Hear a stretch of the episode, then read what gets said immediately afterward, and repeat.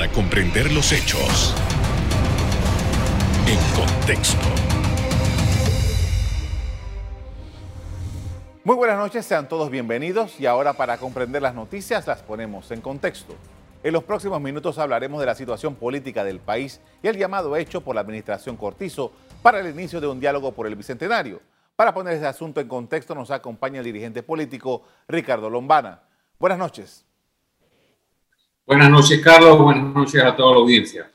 Eh, definitivamente que esto ahora toda la atención está puesta sobre las posibilidades reales de que este diálogo se lleve a cabo y que se pueda avanzar en algo sobre lo que lo más importante, las preocupaciones más importantes que tiene el pueblo panameño, pero hay muchas dudas sobre esto. ¿Qué evaluación podemos hacer en primera instancia sobre este llamado? Tal cual yo lo he estado expresando en mis redes sociales eh, desde hace algunos días, eh, este diálogo tiene varios problemas. En primer lugar, nunca eh, se debe menospreciar la oportunidad de sentarse a conversar sobre los problemas del país. Pero me preocupa, por un lado, la credibilidad de quien convoca. El presidente de la República tiene más de un año de estar a cargo de la nación, alejándose por completo de sus compromisos hechos en la campaña, prácticamente dándole la espalda a la población. Y ahora la convocatoria a un diálogo en el que supuestamente se van a hacer compromisos, me parece que nace coja esta solicitud o esta convocatoria por la falta de credibilidad del convocante. En cuanto a los temas, también hay una preocupación, porque el país se está desangrando hoy. El país necesita tomar decisiones hoy. Está bien diseñar el Panamá que queremos a largo plazo. Eso está muy bien y lo hemos hecho varias veces y lo hemos engavetado. Pero todos en este país sabemos que mientras no rompamos el pacto de protección que hay eh, entre el órgano judicial, o sea, la Corte Suprema, la Asamblea Nacional y quienes quieren mantener el, el, vínculo, el círculo de la corrupción en este país a través del cual se nos van miles de millones de dólares administración tras administración, de nada o de poco servirá un diálogo. Entonces, mis reservas están apuntadas en esas dos direcciones. Uno, en cuanto a la falta de credibilidad de quien convoca, si hasta hoy no se ha parado del lado de la población y le ha mostrado respeto a la población con compromisos serios y acciones serias, eh, ¿qué, nos garantiza que ahora sí lo va a hacer? Y segundo, eh, podría ser eh, una manera de ganar tiempo por parte de esta administración cuya credibilidad y legitimidad se ve muy cuestionada en un pacto que ponga a las personas, muchas de ellas con muy buena voluntad, a dialogar, pero a diseñar el Panamá del 2030 y del 2040 sin enfrentar lo que desangra al país hoy, el alto endeudamiento sin control, el crecimiento del tamaño del gobierno en planilla sin control, la asignación para gastos innecesarios, injustificados, sin control, los casos de corrupción todos, absolutamente todos cayéndose uno a uno sin responsabilidad para nadie y la lista podría seguir. Esos asuntos, así como la reactivación económica, son asuntos urgentes de hoy. Los intensivistas, Carlos, acabo de hablar con un par de intensivistas en la mañana de hoy. La gente está muriendo hoy por falta de insumos. No en abril cuando nos sentemos a dialogar no el 28 de noviembre del 2021 cuando se tome la gran foto de la finalización del pacto. ¿Cuáles son las medidas para hacer que el país pare de desangrarse hoy y que los panameños tengan esperanza hoy? Esas son mis preocupaciones y es mi valoración sobre este llamado. Ahora, debo entender entonces que para, para, usted lo relevante ahora mismo, más allá del, del pacto, son atender estos cinco o seis puntos prioritariamente antes de sentarse en cualquier eh, pacto? Pero por supuesto que sí, porque hay asuntos importantes y hay asuntos urgentes. Urgentes son los que no pueden esperar. Hoy todos sabemos el, el, porcentaje de desempleo que hay, el decrecimiento del Producto Interno Bruto, la falta de ingresos que tiene el gobierno central, los contratos que no se reactivan, eh, el ahogo en el que se encuentra el micro y pequeño empresario. Ninguna de las cosas que te acabo de enumerar pueden esperar abril tienen que atenderse ya y con acciones concretas. Y por otro lado, hay, hay problemas que amenazan la estabilidad del país y es la rampante corrupción y la rampante asignación de, de, millones de dólares a asuntos que no son necesarios. Entonces, si el presidente de la República dejara de estar asignando fondos o permitiendo que aquí se despilfarren fondos a asuntos que no son prioritarios y que él hubiese tomado cartas en el asunto del complejo hospitalario, por ejemplo, para que hoy no hubiera falta de insumos, ganaría algo de credibilidad y legitimidad al convocar este diálogo, que lo veo más como una, una pantalla con el respeto de los panameños que están participando en el diálogo para ganar tiempo. Ahora, ha pasado ya la otra semana cumpliremos nueve meses de la crisis sanitaria por coronavirus eh, y, estos elementos que usted está señalando son casi todos consecuencias, salvo la corrupción que ya tiene un arrastre, eh, son consecuencias de esta, esta situación que hemos vivido este año. Sobre la base de eso y tomando en consideración de que el tiempo está corriendo, eh, no, usted no le ve entonces ninguna viabilidad ni, de parte del grupo que usted lideriza para eh, sumarse a esta posibilidad y de encontrar alguna otra manera de, eh, hacer este tipo de encuentros. Bueno, nosotros, y eso lo hemos conversado antes, desde el mes de marzo, desde que empezó la pandemia, no tenía ni un mes de haberse detectado el primer caso y nosotros entregamos un listado de recomendaciones y propuestas al gobierno central eh, con el ánimo de aportar.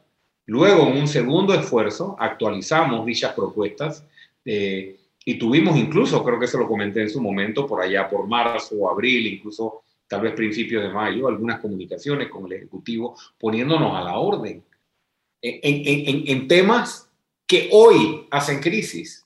Te voy a poner solo un ejemplo nosotros le presentamos el 26 de marzo al gobierno nacional la lista de rubros en los cuales podía disminuir gastos innecesarios y cómo podía hacerlo. Y hoy, nueve meses después, no se toman medidas para disminuir gastos, para asignarlos a la salud o para asignarlos a la reactivación económica, una de dos. Nosotros hemos intentado, y ahora que se ha llamado al diálogo, nosotros hemos presentado eh, una carta que estamos circulando en nuestras redes sociales, en nuestra página, una carta al presidente Cortizo, nuevamente reiterando una lista de propuestas y recomendaciones.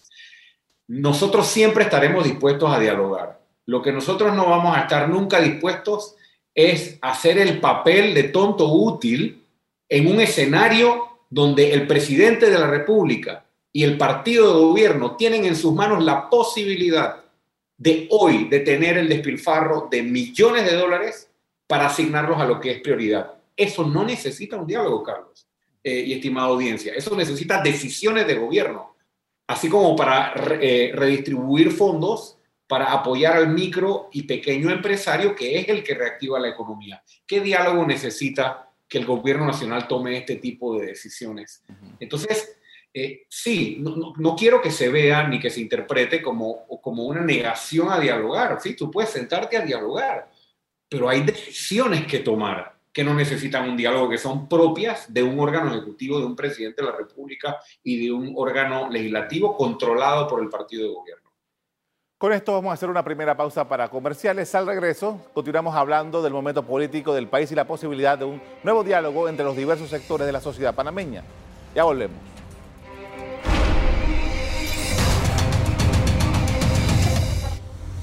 Estamos de regreso con el dirigente político Ricardo Lombana, analizando el llamado a un diálogo nacional propuesto por el presidente de la República, Laurentino Cortizo. Y eh, en este momento quisiera preguntarle acerca de la metodología que se ha planteado.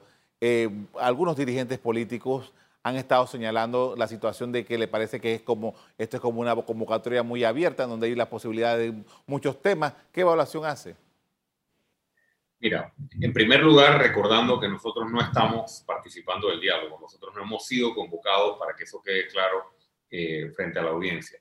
Este, pienso que la metodología intenta, intenta canalizar la participación ciudadana, es decir, para que todo el mundo se sienta parte, han establecido una plataforma llamada Ágora para que todo el mundo pueda proponer. Eso está bien. El problema o la pregunta es si esto es funcional, porque al final van a recibir probablemente 10.000 propuestas o 20.000 propuestas y cómo las canalizas, las materializas y las llevas eh, a la realidad.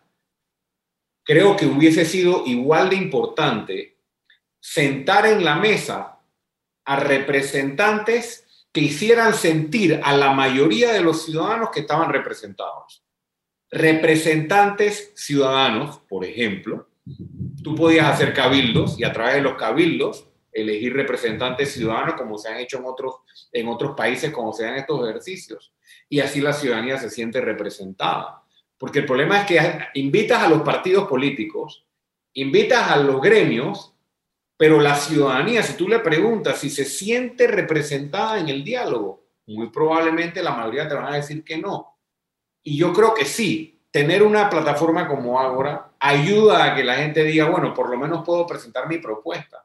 Pero de allí a que estas propuestas se canalicen, creo que igual se debió pensar en una representación en la mesa más amplia de toda la sociedad. Hoy en día eso, la tecnología permite que haga ese tipo de representatividad y, no solamente decir todo el mundo puede proponer eh, sobre cualquier tema, eh, sobre cualquier eh, propuesta, porque al final usted sabe lo que va a pasar. Al final va a haber una canasta de 10 mil, 15 mil, 20 mil propuestas y el ciudadano que la envió va a decir, bueno, me dejaron participar, pero de allí a que haya representantes en la mesa que sean voceros de esos ciudadanos, creo que ahí es donde está el espacio para mejor. ¿Se puede correr el riesgo de lo mismo que ocurrió con las reformas constitucionales el año pasado, que la Asamblea Nacional, la Comisión de Gobierno específicamente, hizo un recorrido por el país, le preguntó a los ciudadanos qué pensaban sobre las reformas constitucionales y al final recibieron una avalancha de, solicitudes de las más diversas y al final el proyecto no quedó en nada? Empezando por nuestra propuesta, que seguro está por ahí en un tinaco o en una, gaveta. Nosotros presentamos un documento como de 20 páginas, que lo recogimos en todo el país. Eh, y sabes qué, sabes qué, esas propuestas ciudadanas, ¿qué van a pedirle los ciudadanos a través de la plataforma Ágora al gobierno o al diálogo? Van a pedir que se disminuya el tamaño del presupuesto, que acabe la corrupción, que los magistrados dejen de investigar a los diputados y los diputados no investiguen a los magistrados, que se cambie la constitución para tener una constitución que represente a los ciudadanos, que se detenga la sinvergüenzura y el despilfarro de fondos en este país, que se dediquen a la salud, que se dediquen este, a la educación, eh, que, que se modifique la legislación que pueda incidir en la ruptura de ciertos monopolios que en este país evitan que haya precios más accesibles en el costo de la energía eléctrica, en el costo del combustible y otros más, entonces yo me pregunto si esas son las decisiones que van a tomar. Por supuesto que no. No van a tomar ninguna decisión difícil en, ese diálogo. Van a generar un documento y en ese documento van a estar las peticiones, la lista de, Santo Claus, de Niño Dios.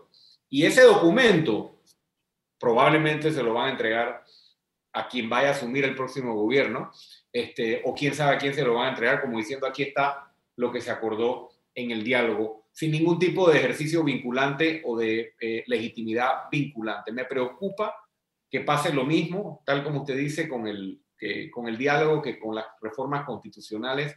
Y, y un comentario muy breve. Otra cosa que me preocupa es que el gobierno va a insistir en un paquete de reformas y no la constituyente. Eso quiere decir que el gobierno insiste en que tenemos que hacer acuerdos con esos diputados que están en la Asamblea que muchos de ellos deberían estar presos en vez de estar negociando reformas constitucionales. Y si el gobierno nos quiere llevar a eso, es porque no tiene ningún compromiso de cambiar las cosas. Ahora, tomando en consideración eh, la dinámica que se, que se ha estado planteando para este, este acuerdo del Bicentenario, en el primer bloque mencionó que haya habido en, en la experiencia panameña otros acuerdos que, según sus propias palabras, han quedado ahí eh, esperando y que no se han ejecutado. Entonces, al final, eh, el riesgo está, esa posibilidad, eso de que, bueno, se lo doy al nuevo gobierno y si no tiene ningún compromiso con ese diálogo, al final, eh, ¿qué es lo que estamos buscando? Bueno, yo puedo hablar por mí y puedo hablar por los ciudadanos a los que yo represento. Yo no puedo hablar por el gobierno. Yo creo que el gobierno lo que está es tratando de tocar machín.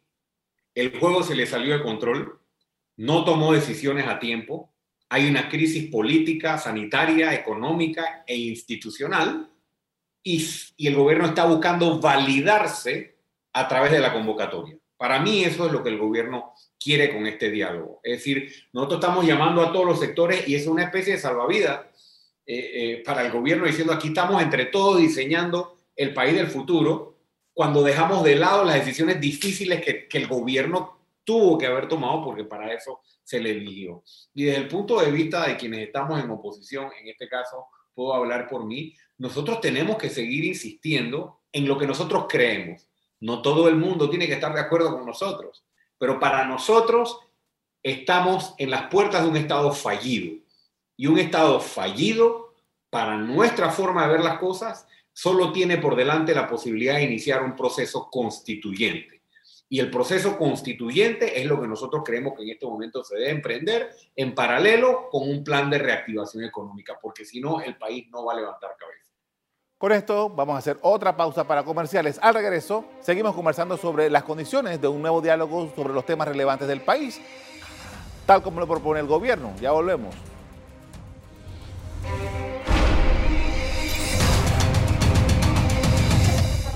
En la parte final estamos de regreso con el ex candidato a la presidencia de la República, Ricardo Lombana, hablando del clima político en Panamá.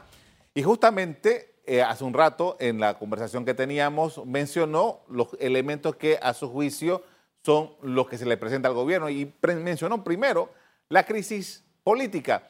¿Cuáles son los elementos que usted percibe de esa crisis política?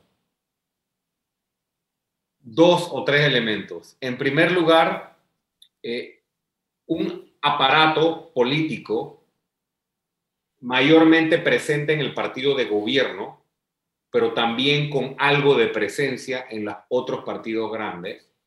Y ese aparato político vive y se alimenta de la corrupción y el clientelismo.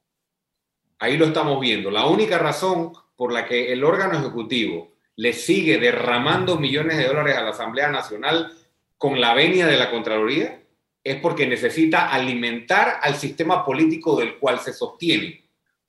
Ahí tenemos la primera crisis, que no se puede atender ni se puede romper si no entendemos que tenemos que enfrentar a delincuentes disfrazados de políticos. Yo hablo las cosas como son, querida audiencia y, querido Carlos. Tenemos que enfrentarnos a nuestra realidad. Entonces, sí, el diálogo está bien, pero tenemos mafias metidas en la política y nos vamos a sentar a negociar con las mafias sobre nuestro futuro.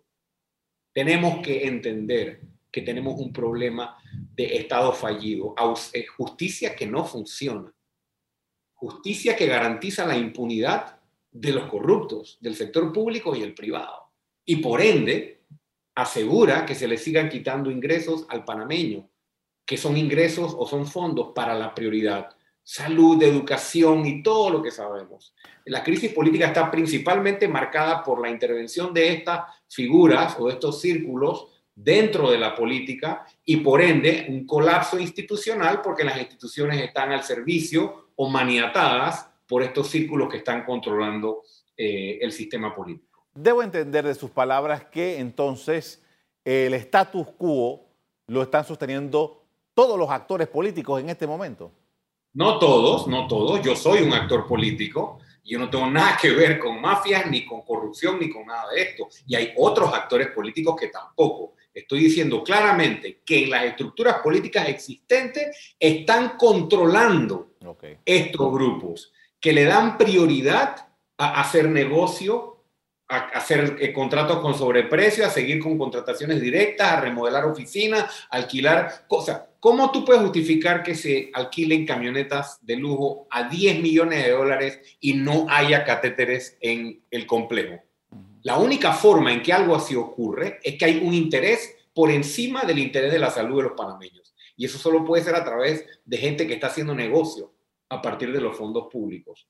No estoy generalizando y nunca generalizaría, pero sí hablo claro a la hora de señalar que eso es lo que nos tiene a nosotros el juego trancado. Entonces, si nos vamos a sentar en un diálogo sin enfrentarnos a la realidad de que nosotros estamos secuestrados por un sistema eh, que compromete la estabilidad democrática del país, entonces el diálogo va a ser solo una fotografía.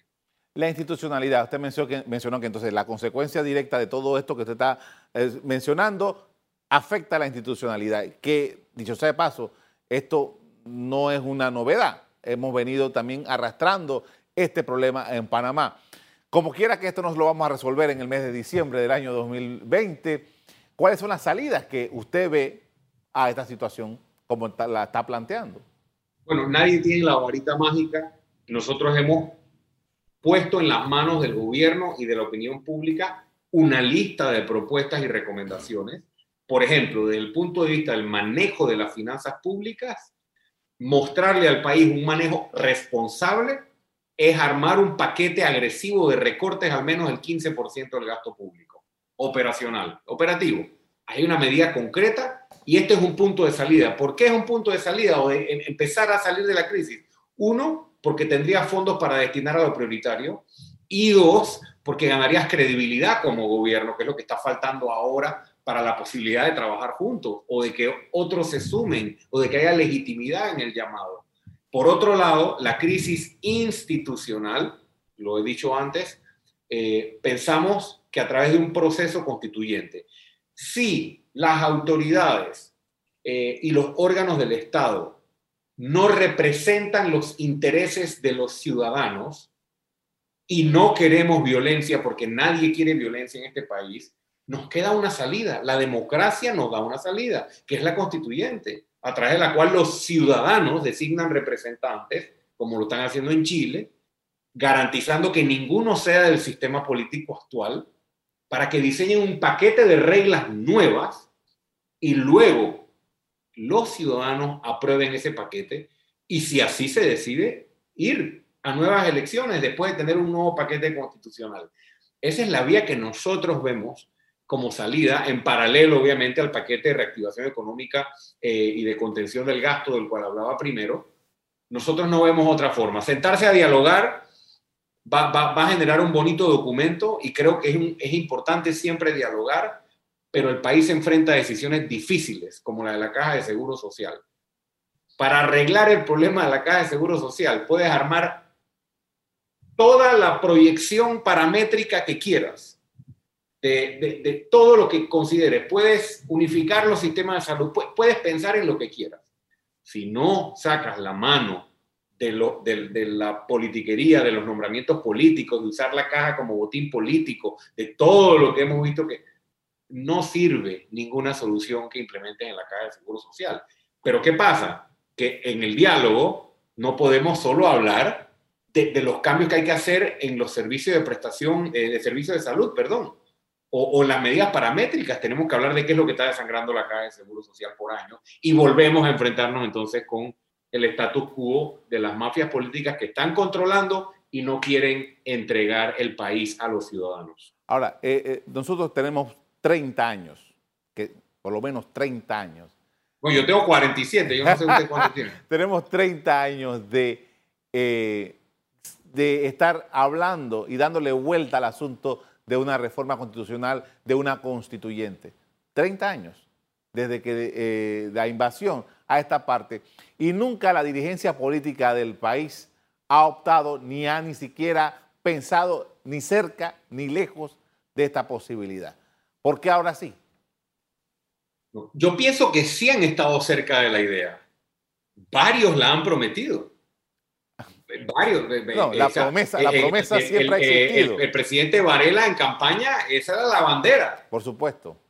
¿Por qué? ¿Por qué era la bandera?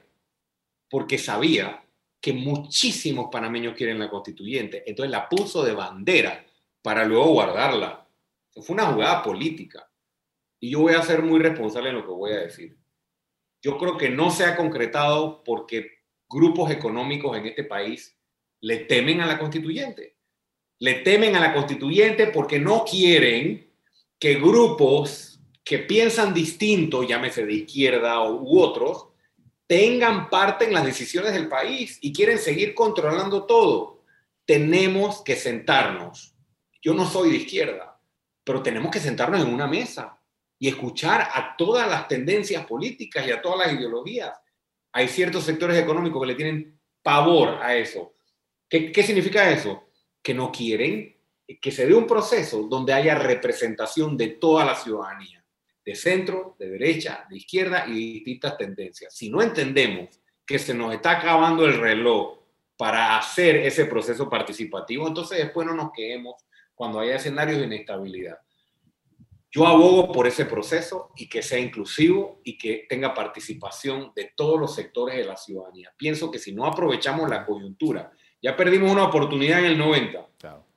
¿no? Estamos 30 años después eh, ante esta posibilidad. Pienso que si la dejamos ir en esta vuelta, pagaremos como democracia el precio. Muchísimas gracias al dirigente Ricardo Lombana por sus planteamientos esta noche. Gracias a ustedes. El gobierno de Lauretino Cortizo ha señalado que el pacto del Bicentenario Cerrando Brechas tiene la finalidad de lograr acuerdos nacionales en materia de salud, seguridad social, educación, economía, seguridad y servicios básicos. Hasta aquí el programa de hoy. Ustedes les doy las gracias por acompañarnos y les recuerdo que si quieren volver a ver este programa, búsquenlo en el VOD de Cable Onda, en locales, Canal Eco. Me despido invitándolos a que continúen disfrutando de nuestra programación. Buenas noches.